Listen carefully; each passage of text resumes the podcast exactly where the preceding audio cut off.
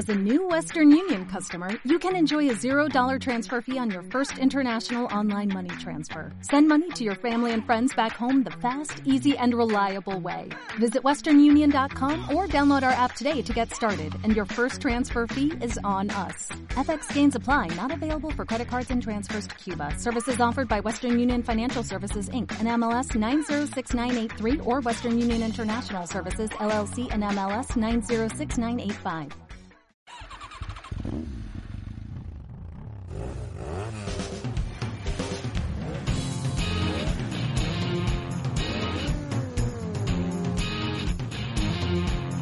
Esto es V9, tu podcast de Fórmula 1 en español.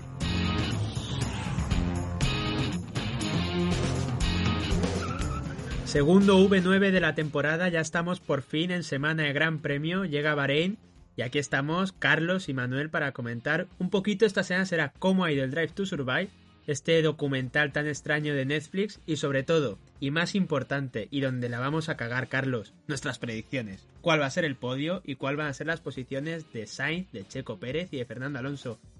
Carlos, ¿cómo va a salir esto?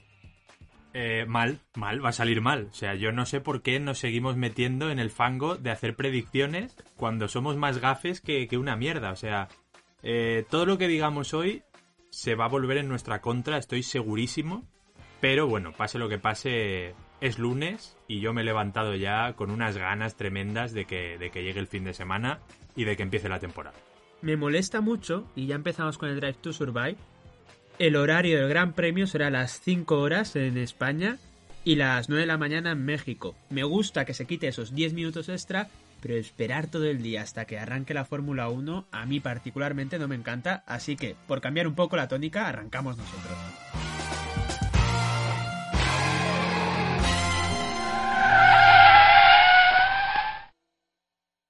Bueno, Carlos, eh, Drive to Survive. No sé si ya has podido verte los 10 episodios. Yo, por suerte, por desgracia, ya lo he hecho.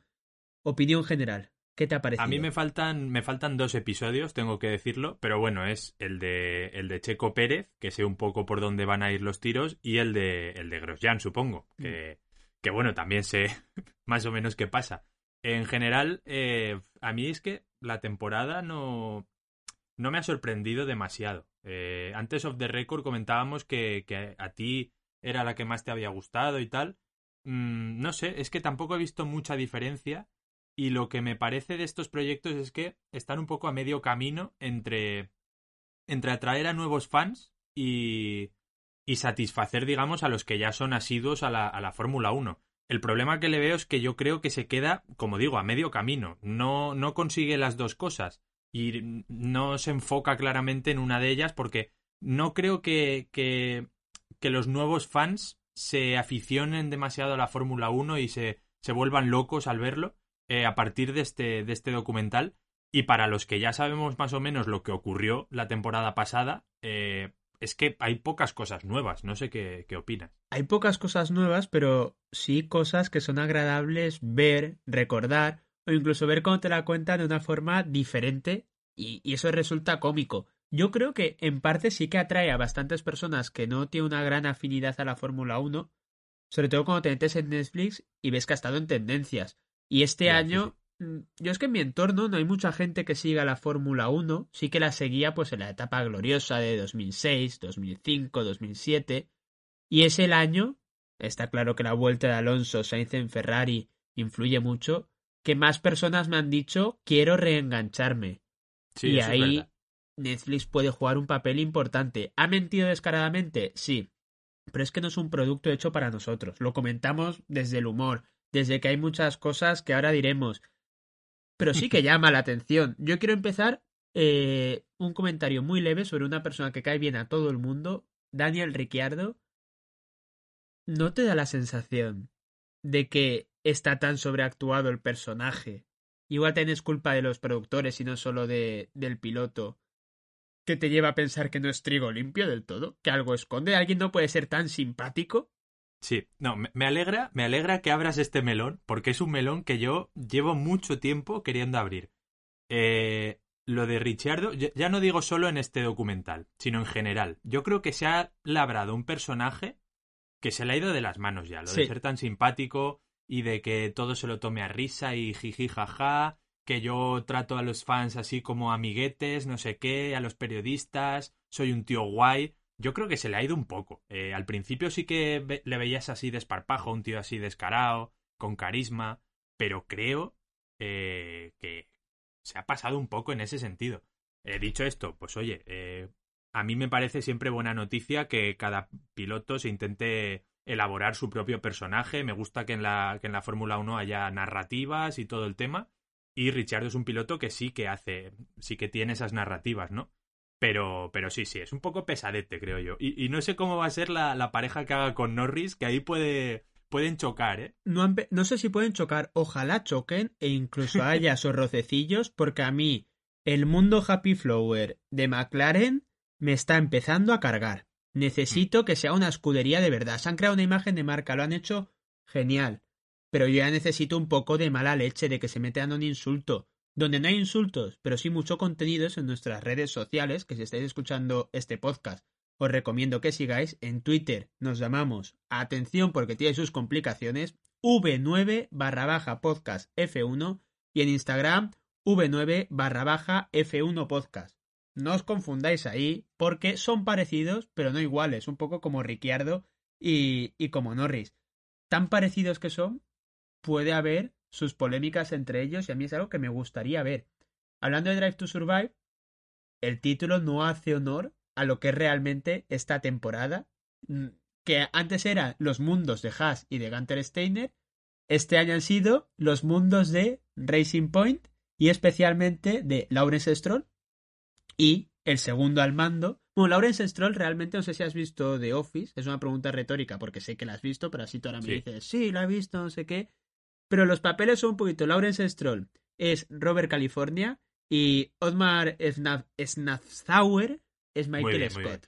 Me ha costado pronunciar el nombre, no me pidas que lo haga más, a partir de ahora le voy a llamar Otmar, simplemente, y ya nos inventaremos algún, algún mote para él, porque si no nos puede dar una embolia ridículo. O sea, yo tengo muchas conclusiones sobre esta escudería. La primera es que Lawrence Stroll tiene más carisma eh, en una pestaña y más ahora que se ha dejado esa barba tan poderosa que su hijo. O sea, su hijo da vergüenza. A mí me encanta, me encanta. Creo que es mejor piloto de lo que dice la gente.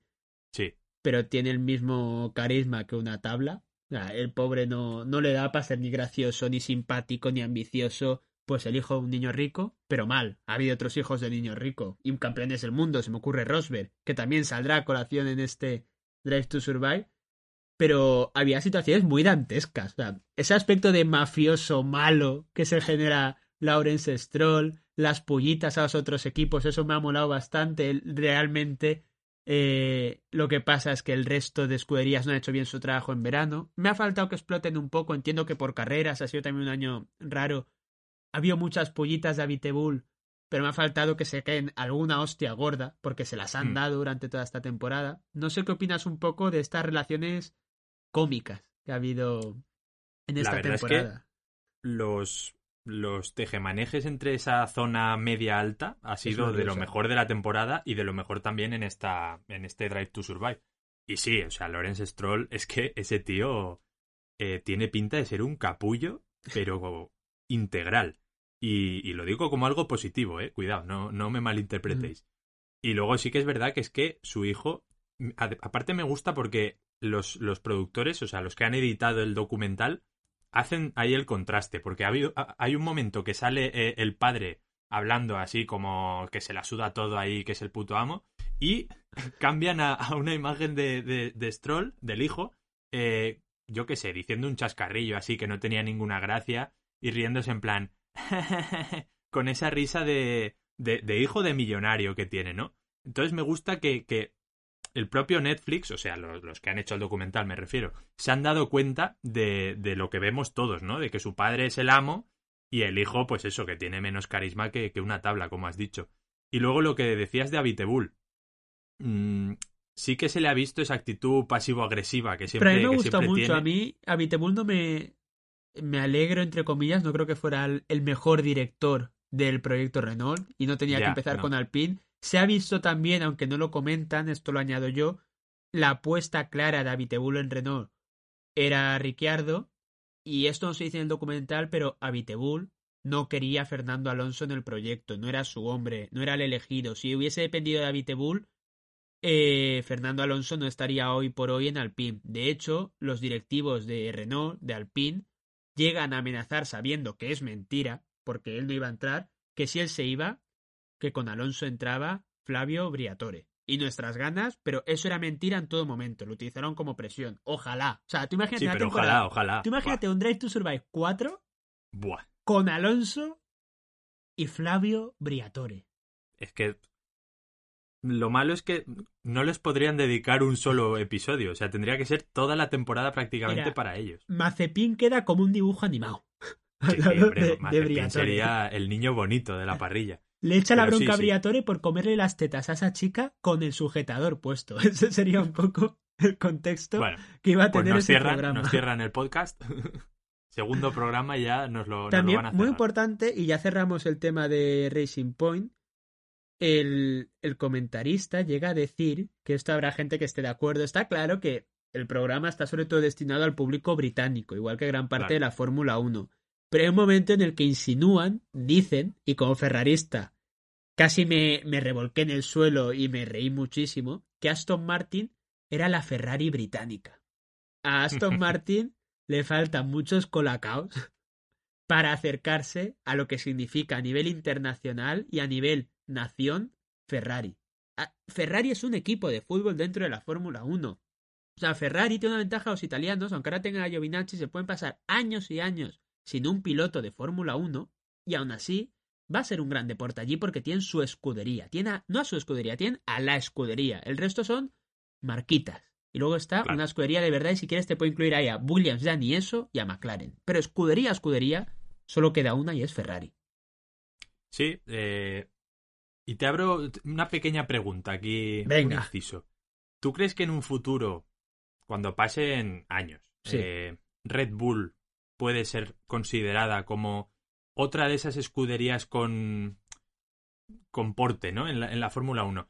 Te lo digo más que nada, no solo porque, pues, porque hayan ganado con Vettel y tal, y porque sean punteros, sino porque también tienen creada como esa imagen de marca todo en torno a, a- a la- a la marca de, de Red Bull, eh, las fiestas, eh, todo eh, muy cuidado. no sé, una actitud es un equipo súper distinto a los demás, la innovación y tal. ¿Crees que pueden elaborarse un poco ese legado para, para el futuro? Hay una parte- Un Ferrari del futuro. Hay una parte de mí que cree que sí, porque ha hecho cosas muy positivas, como que todo el mundo ya asocia a Red Bull a Fórmula 1, como pasa con. Ferrari, con Fórmula 1, cosas que les han criticado, pero que yo entiendo a nivel imagen de marca, como es que llevan eh, cinco años sin cambiar la livery. Hay gente que lo critica porque quiere la novedad, pero es que cualquier persona, aunque no siga la Fórmula 1, reconoce el Red Bull. Y eso pasa con Ferrari, ya con Mercedes ni eso, porque por motivos políticos decidieron acabar con las flechas plateadas, que parece que en 2002 volverán, y con Red Bull.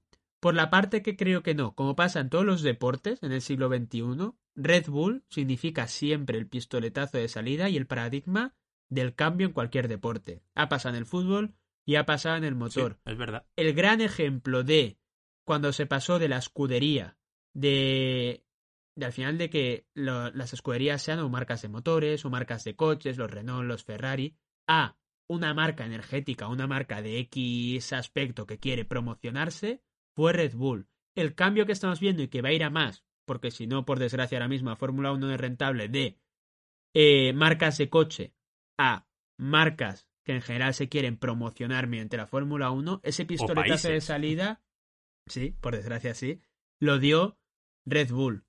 Y ese cambio no sé cómo va a casar. Desde luego, Red Bull es la imagen de la nueva Fórmula 1. Eso sí que... Eh, otra Pues cosa es que nos guste o no, la nueva Fórmula 1.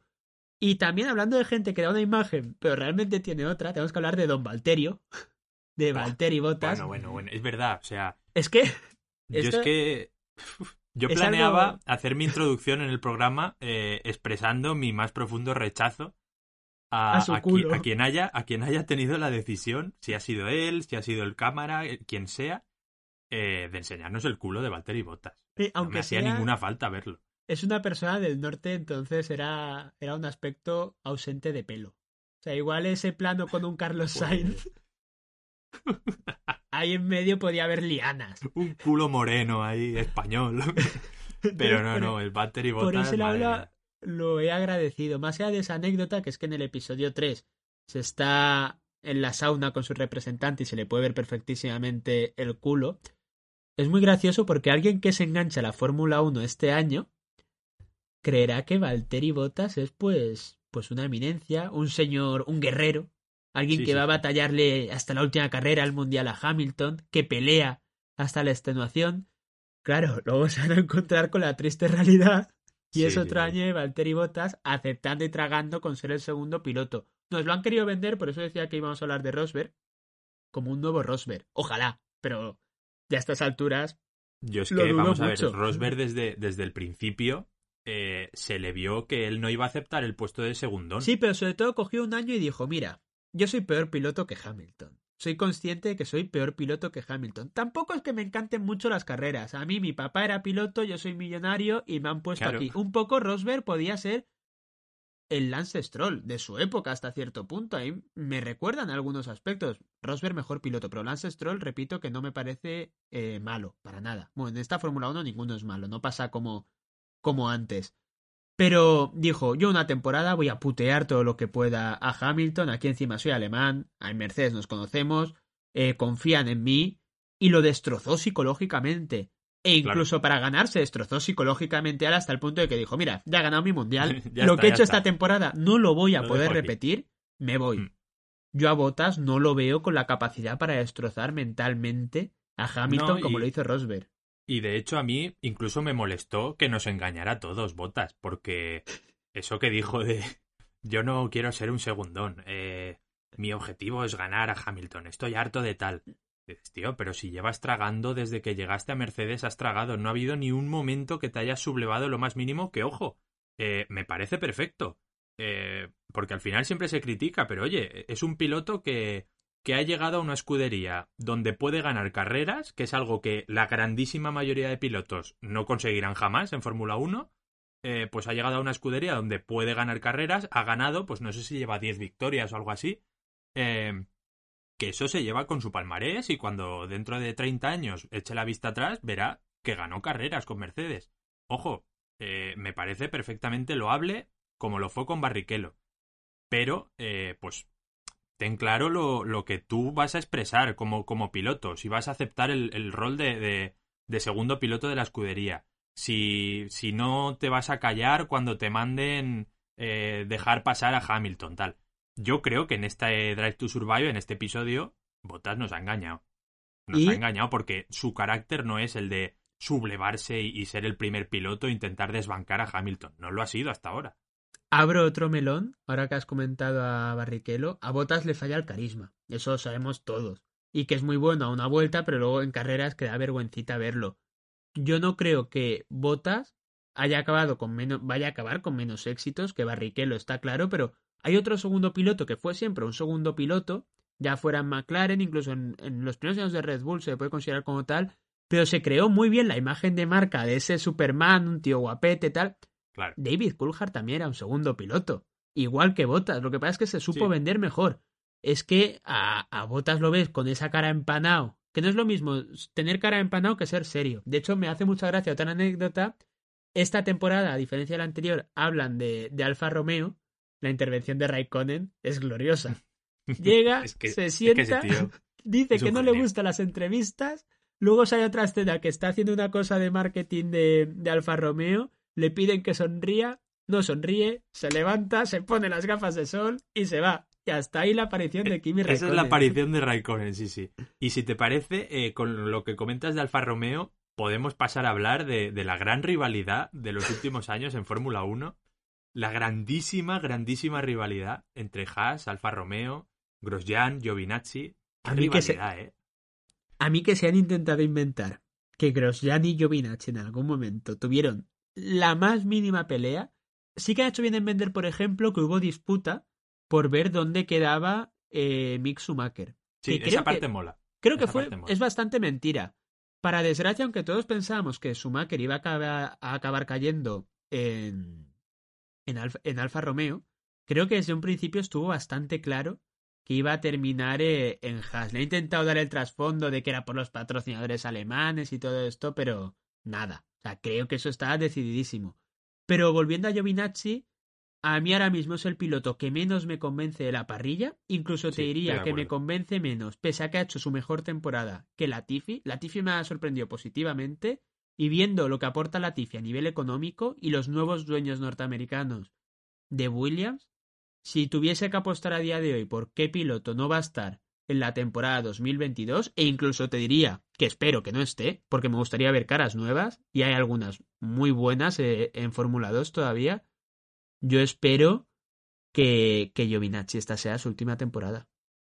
Habrá que ver también cómo lo hace, porque Claro, o que va a hacer...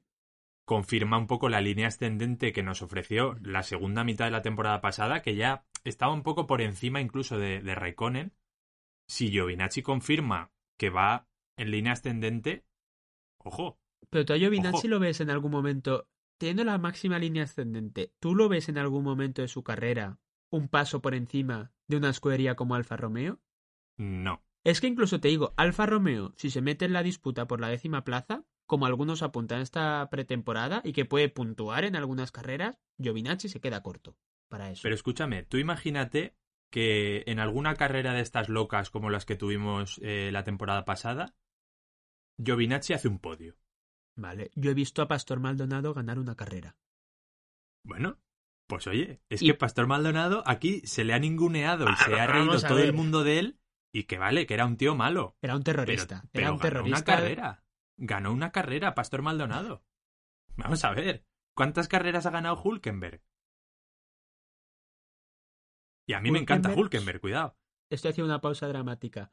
Hulkenberg me encanta, pero es de los pilotos más sobrevalorados que ha habido en los últimos años Buah, de la Fórmula Aquí ya 1. hemos abierto un melón que no vamos a hablar aquí porque Pero, estamos o hablando sea, de Drive to este Survive. tío no va a pasar de segundo. Bueno, no va a pasar ya porque ya está para Fórmula E. Directamente. Ya la Fórmula 1 le ha pasado por encima, por desgracia. Ojalá tuviera un asiento. Ojalá, por ejemplo, Hulkenberg estuviera en el lugar de Giovinazzi, porque es mucho mejor. Pero a mí, que me intenten vender a Hulkenberg como un tío con capacidad para ser campeón del mundo, para mí Hulkenberg tiene capacidad para eso, para media tabla o en una escudería grande segundo piloto. Que no es O para ganar Le Mans, que ha ganado Le Mans. Cuidado. Ya, pero bueno. Le Mans Ya, pero bueno, no. ha tenido muchos campeones extraños, aunque lo valoramos muchísimo. Y la Fórmula 1, aunque nosotros nos centremos en Fórmula 1, el motor tiene muchos más aspectos. Eh, dentro de las rivalidades, Grosjean y Giovinazzi, hay otras dos inventadas que a mí me encantan. Una es la de Christian Horner, que esta temporada gana muchísimo, y Toto Wolf. Eh, es muy divertida de ver. Me parecen dos personajes graciosetes. Me ha caído mejor Christian Horner de lo que creía que me podía llegar a caer. Pues a mí me ha pasado al revés, fíjate lo que te digo. me parece un fenómeno bastante paranormal. ¿Tú te has fijado cómo su, su vello cambia de color? O sea, cómo en algunas escenas es pelirrojo, en Sí, otras sí, sí. cano y en otras tiene Es el pelo clase, negro. es esa clase de gente, sí. A mí eso me genera bastante repelús. Es igual que, por ejemplo, a Viteul en esta temporada, cuando lo están rodando las entrevistas, cuando está en el paddock, parece a Viteul. Cuando pasa las entrevistas en plató, se convierte en Sasa Baron Cohen. Son esas- esos dos matices que tiene de personalidad. Son dos Pero- personas muy peludas, ¿eh? Sasha Baron ¿Ves? Cohen y, y Abitebul. Es de lo que hablábamos. La típica persona que no me hubiese gustado ver desnudo en una sauna. Hostia. Hubiese... Buah, es que me he hecho la imagen, ¿eh? Me he imaginado un Yeti a Chewbacca, tío, ahí en la sauna de, de botas. Es que es de Te iba a decir, lo, lo que comentas de, de esta rivalidad de, de Horner y, y Toto Wolf, me parece de lo mejor de la temporada. eh, y da, da a entender eh, por qué Red Bull y Mercedes están como están y Ferrari está como está. Sí. Me explico. Toto Wolf y Horner son dos cabronazos, pero cabronazos, de estos que ante cualquier recoveco van a intentar meter todo el poderío de la escudería, van a intentar influir en la FIA, en los comisarios, van a hacerlo to- todo lo posible, eh, y en cambio luego ves a Binotto ahí, eh, eh, prego, prego, tal, que en realidad tiene más poder, parece, según lo que vemos en la, en la, en el documental, ¿no? Tiene más poder la jefa de prensa, esa que se llama Silvia, creo. Sí. Tiene más poder que, que, que Binotto. Y obviamente, a ver, no voy a decir aquí que Ferrari no intenta influir en la FIA, porque no, no A no ver, yo es que era lo que te iba a, com- a comentar. Que Ferrari en las carreras igual no pueden tener tanto poder, pero Ferrari ha hecho algo que estoy convencido de que cualquier otra escudería no les ha permitido, el silencio, la, la vergüenza antidemocrática que se ha producido con su motor de 2019 y que todavía no sepamos qué ha pasado ahí. Eso solo se lo permiten a Ferrari. Yo soy Ferrari. está claro, pero, eso solo se lo permiten a Ferrari. Está clarísimo, pero en temas de a pie, de, del día a día, de carreras, eh, de temas de sanciones de pilotos y tal, ¿cómo protestan todo Red Bull y, Mercedes? Es que al final hace que tengan un trato especial que ellos mismos se han labrado. O sea, sucede esto en todos los deportes, no estoy descubriendo un secreto. Pero Horner y Toto Wolf tienen ese tipo de personalidad de tiburones, de ir a por todas y de ganar siempre. Binotto no. Binotto no. Es que a Binotto, mira, esta temporada Binotto aunque se ha tenido la decencia de cambiarse las gafas que el aspecto ese de Harry Potter ya hacía falta un poco de, dignidad. No podía ser eso.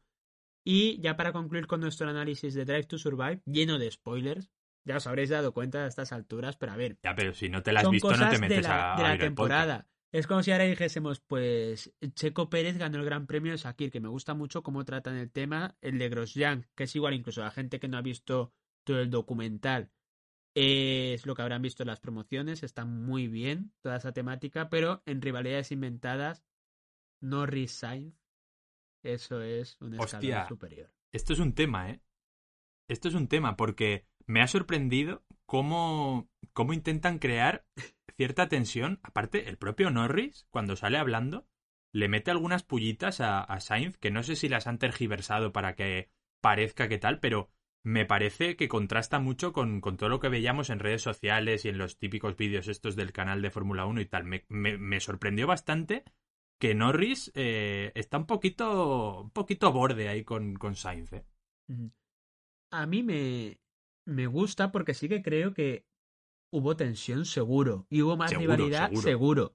Pero intentan vender, por ejemplo, que a Sainz le escondieron datos, por supuesto y a Vettel le escondieron datos y a Ricciardo le escondieron datos, es lo normal. Me gustó también mucho el momento en el que Vettel comunica en el Gran Premio 1000 eh, oficialmente que sea Aston Martin, la cara de Leclerc despollándose, eso es buenísimo.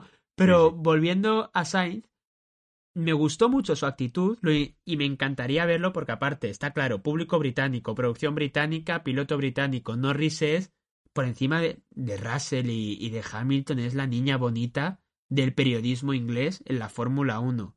A mí el papel que le quieren dar, y ojalá siga así, de Sainz como un villano, porque aparte tiene cara de eso, de... Pues oye, yo encantado, ¿eh? Ese, esa rivalidad británicos contra italianos, ese norte de Europa contra la Europa mediterránea en la Fórmula 1, ojalá la sigan explotando. ¿Que nos toca ser los malos? Pues que nos toque. Y ahí estaremos los hispanos con nuestro Sainz, con nuestro Giovinazzi, con nuestro Alonso y con nuestro Checo Pérez, encantadísimos de la vida me chirrió un poquito más, no lo hicieron adrede, supongo, sí que es verdad, pero tiene un papel bastante importante en su episodio Carlos Sainz, padre, y aunque lo ponen en un rótulo, lo quieren vender como el padre de Carlos Sainz, como, como igual que saben los padres de Giovinacci que igual pisaba vino el padre de Giovinacci. Señores, tenéis allá un doble campeón del mundo. Cambió la historia del Dakar ese tío. No me lo vendéis como el padre de Carlos Sainz.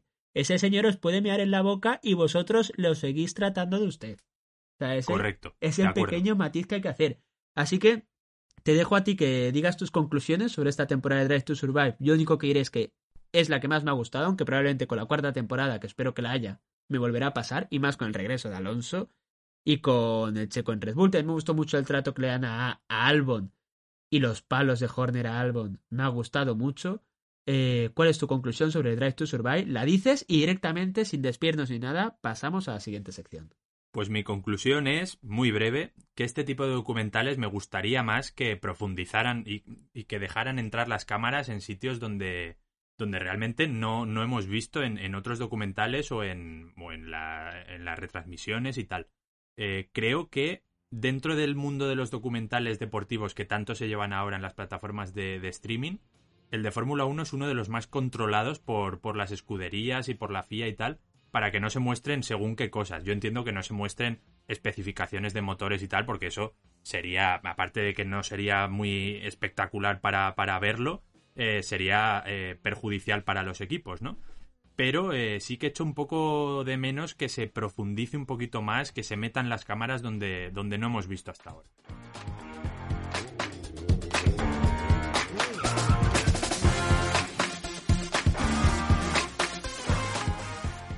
Dicho eso, pasamos ya a una sección que va a durar un programa. Ya la siguiente veremos cómo lo hacemos y es cuál va a ser el piloto que haga la pole en el Gran Premio de Bahrein.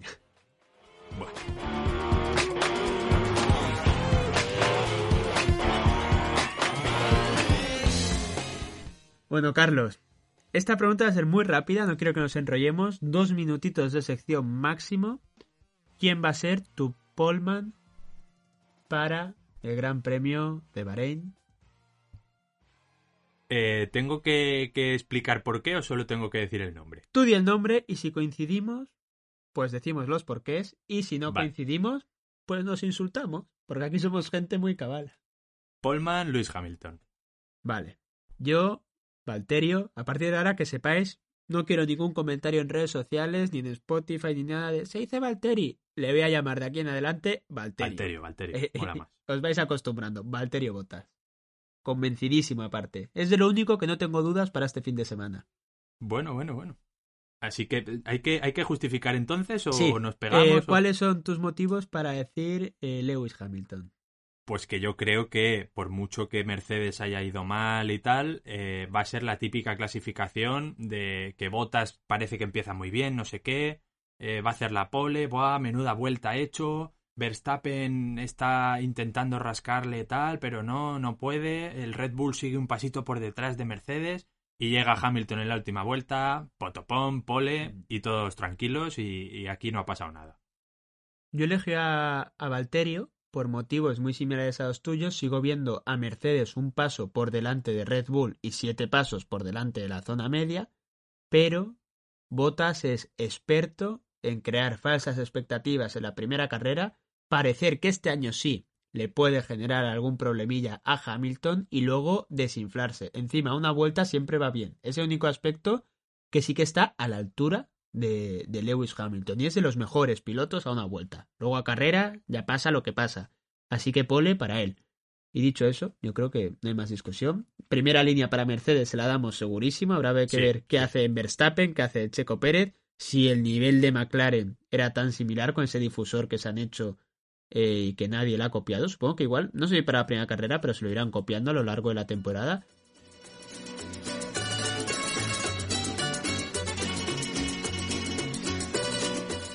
Así que ahora ya vamos con las apuestas de verdad, las apuestas del domingo, donde más vamos a empantanar. Y es que vamos a elegir, Carlos, en la próxima sección, cuál va a ser nuestro podio.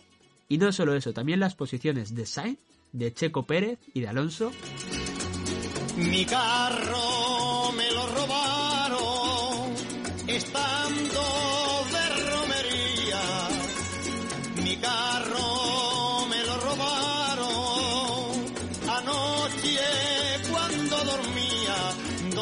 estará mi carro? ¿Dónde estará mi carro?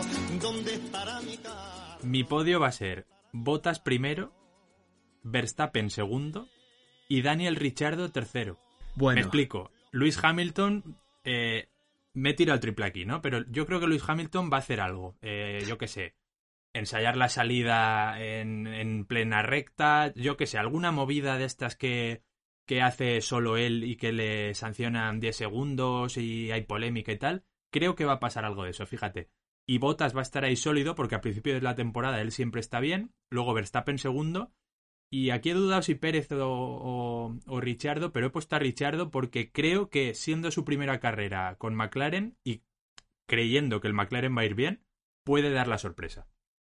Pues mi podio ha sido Valtteri Bottas primero, segundo Lewis Hamilton y tercero el Checo Pérez, he sido un poco tribunero, poniendo ya en un podio al mexicano, pero yo me veo lo de siempre, Botas.